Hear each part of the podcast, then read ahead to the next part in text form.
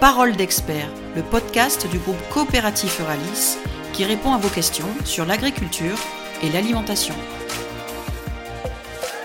Bonjour Anaïs. Déjà, est-ce que tu peux te présenter? Qui es-tu et quel est ton rôle au, sein de, l'entreprise? Bonjour Olivier, donc euh, je suis Anaïs Paloumet, je suis chef de produit sur le foie gras mi-cuit chez Maison Montfort euh, sur la partie grande consommation. Et donc ça fait 4 ans voilà, que je suis sur ce poste et déjà 14 euh, ans chez Euralis. J'ai toujours été attirée euh, par le marketing, surtout cet aspect euh, de créativité aussi et la possibilité de concrétiser une idée, c'est-à-dire voilà, de penser à quelque chose et de pouvoir le concrétiser dans, dans un projet. Alors ce poste, ça correspond à quoi exactement? Donc aujourd'hui, mon rôle, euh, c'est d'être à l'écoute des besoins des consommateurs, voilà, de suivre les grandes tendances de l'agroalimentaire. À partir de là, donc on va regarder aussi notre gamme de foie gras et euh, regarder mais à quel moment euh, elle répond bien ou elle va répondre un petit peu moins bien. Et à partir de là, on va définir des projets d'innovation qui vont être menés avec les différentes équipes. Quelles sont les qualités qu'il faut pour exercer ce métier? Donc au niveau des qualités, déjà, je pense que le, bon chef de produit doit bien connaître son marché, euh, il doit être curieux, euh, être doté d'un bon relationnel. C'est vrai qu'on a, dans cette gestion de projet, on est en relation avec l'ensemble des équipes et euh, aussi avec d'autres personnes en externe. Donc voilà, un côté relationnel assez important. Il y a beaucoup de projets justement sur l'amont aussi, notamment. Euh, à travers le développement de la filière Label Rouge depuis, euh, voilà, ça fait 4 ans maintenant. Et on va de plus en plus aussi vers les éleveurs, euh, nos producteurs. Par exemple, sur la gamme Grand Héritage cette année, on a apposé un, QR code au dos des emballages qui renverra vers notre site internet pour retrouver voilà, des informations sur nos, éleveurs. Donc c'est vraiment ça, une connaissance globale de la partie amont euh, jusqu'à ensuite euh, les précisions sur tous les produits, euh, l'usine, etc. Sur le marché du foie gras, est-ce qu'il y a des tendances qui se, qui se créent? Est-ce qu'il y a des évolutions dans ces, dans ces tendances ou on est encore dans des marchés qui sont, comme tu l'as dit, très traditionnels? Oui, le marché du foie gras, ça reste un marché très traditionnel, mais après, on le voit que, voilà, que les tendances évoluent de manière générale dans l'agroalimentaire. Euh, depuis quelques années, on voit que ces tendances, elles sont quand même centrées sur euh, tout un aspect euh, consommation plus responsable, où on va faire attention à la fois aux emballages, aux listes d'ingrédients, donc euh, chercher des listes d'ingrédients plus courtes. Voilà, donc la composition des produits avec l'aspect euh, environnemental, le bien-être animal, euh, etc. Et justement, comment on, y répond à toutes ces, toutes ces demandes? Donc on répond à toutes ces demandes de plusieurs manières. ça va passer à la fois par nos innovations, par les rénovations qu'on peut apporter. Voilà, pour citer quelques exemples, c'est ce qu'on a fait, donc alléger nos listes d'ingrédients en enlevant les, nitrites notamment, le sucre. Déjà, depuis les quatre dernières années, c'est vrai qu'il y a eu quand même beaucoup de rénovation et d'innovation. Et pour la petite anecdote, voilà, ça va faire sourire mes collègues, mais on a tenté, voilà, il y a 3-4 ans, euh, des recettes un petit peu plus exotiques avec du rhum, de la cachaça, du citron, de la cannelle. Et voilà, on s'est vite rendu compte en fait que le marché n'était pas prêt pour ce genre d'extravagance. Euh, donc voilà, on est sur un marché traditionnel. Donc quand on va innover ou rénover, on va rester sur des choses plutôt assez simples. Euh, donc là, les innovations de cette année, notamment, c'est on a travaillé sur la gamme apéritive. Donc avec cette gamme, ça nous permet aussi d'aller toucher des, consommateurs un petit peu plus jeunes.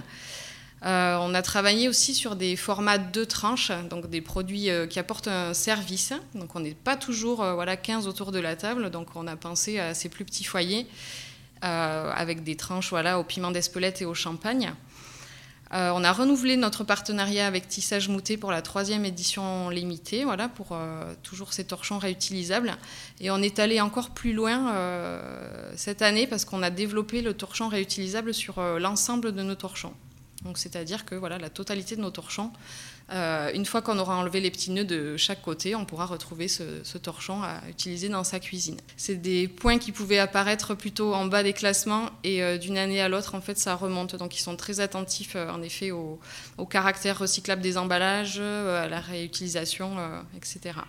Donc voilà, rénovation, innovation et après notre communication aussi va y répondre euh, en mettant en avant bah, nos engagements, euh, nos valeurs, euh, notre appartenance à la coopérative.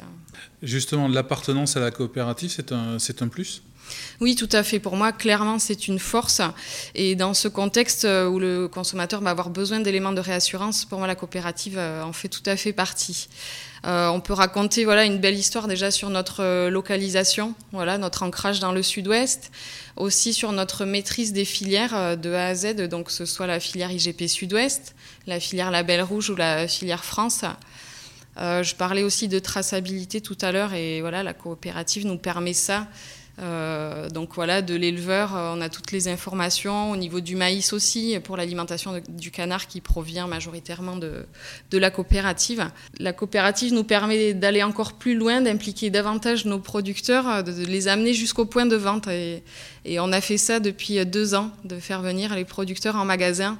Et je pense que c'est eux aussi qui sont les mieux placés pour, pour parler de leurs produits, de l'élevage des canards. Donc ouais, clairement, c'est vraiment une force. L'achat du foie gras, euh, c'est un moment qui dure apparemment très longtemps par rapport à un choix d'un produit euh, classique. Euh, qu'est-ce qui fait la différence? Pourquoi un, consommateur va acheter un foie gras Montfort plutôt qu'un autre? En effet, donc il passe beaucoup de temps en rayon. il va prendre le produit, le manipuler sous différents angles, voilà, regarder la face de l'étiquette, lire la liste d'ingrédients. Euh, donc tout ce qu'on va pouvoir amener comme élément de réassurance, euh, forcément, ça va être euh, bénéfique au moment de, l'achat. Donc c'est déjà une clarté au niveau de la dénomination du produit. C'est vrai que c'est une catégorie complexe, hein, toujours entre l'entier, le bloc morceau, les blocs. Donc ça c'est un point très important. On va l'aider aussi sur l'affichage du nombre de parts, donc en fonction du nombre de convives qui est à table et chercher justement à répondre à ces tendances et à rassurer à travers le, voilà, des, labels, des certifications, euh, voilà, donc le label rouge, l'IGP Sud-Ouest, le fait de mentionner le nom du producteur sur nos emballages. Y a-t-il des périodes où l'on consomme plus le foie gras? Oui, le foie gras, c'est un produit très saisonnier. Et donc tout se joue sur les deux derniers mois de l'année. Donc voilà, Noël, les fêtes de fin d'année, c'est un moment clé. Là où c'est compliqué pour le, consommateur, pour l'acheteur, c'est que ce rayon, il se monte de toutes pièces sur les deux derniers mois. Et là où une marque comme Maison Montfort peut, peut aider justement ce consommateur, cet acheteur, c'est euh, en lui apportant euh, de la clarté dans le rayon, en l'accompagnant aussi depuis euh, son domicile, c'est-à-dire à travers la communication digitale, les prospectus, la publicité télé. Donc depuis son domicile et jusqu'au point de vente, euh, voilà, où on va pouvoir euh, bah, l'aider euh, en lui présentant des gammes claires qui répondent bien à ses besoins. Qu'est-ce qui te plaît le plus dans ce, dans ce métier? Ah, bah, Il y a plein de choses en fait qui me plaisent. voilà, et si je dois résumer, donc il y en a trois principales. voilà, comme je le disais tout à l'heure, c'est vraiment de pouvoir transformer une idée en projet. Donc c'est vraiment très plaisant de présenter une idée aux équipes. Euh, de travailler ensemble sur l'étude de faisabilité et de retrouver ensuite ce produit en rayon. Voilà, et entre ces étapes, il y a aussi le moment où on va présenter nos projets euh, aux clients et en interne avec la satisfaction voilà, d'avoir euh, des retours positifs. Voilà. Ensuite, ce que j'aime, c'est de pouvoir exprimer sa créativité. Donc même si on est sur un marché euh, très traditionnel, voilà, on peut euh, casser un petit peu les codes et se permettre d'apporter de la nouveauté. On apprend tout le temps, on apprend constamment. Il n'y a aucun projet qui est, qui est, identique. Il faut toujours, voilà, euh, il y a toujours des rebondissements, donc il faut trouver des solutions, savoir s'adapter et toujours pour, pour avancer. Merci Anaïs. Merci Olivier. Merci de votre fidélité. Vous pouvez nous réécouter ou écouter d'autres épisodes sur toutes les bonnes plateformes de podcast, notamment Spotify, Apple Podcast et Google Podcast.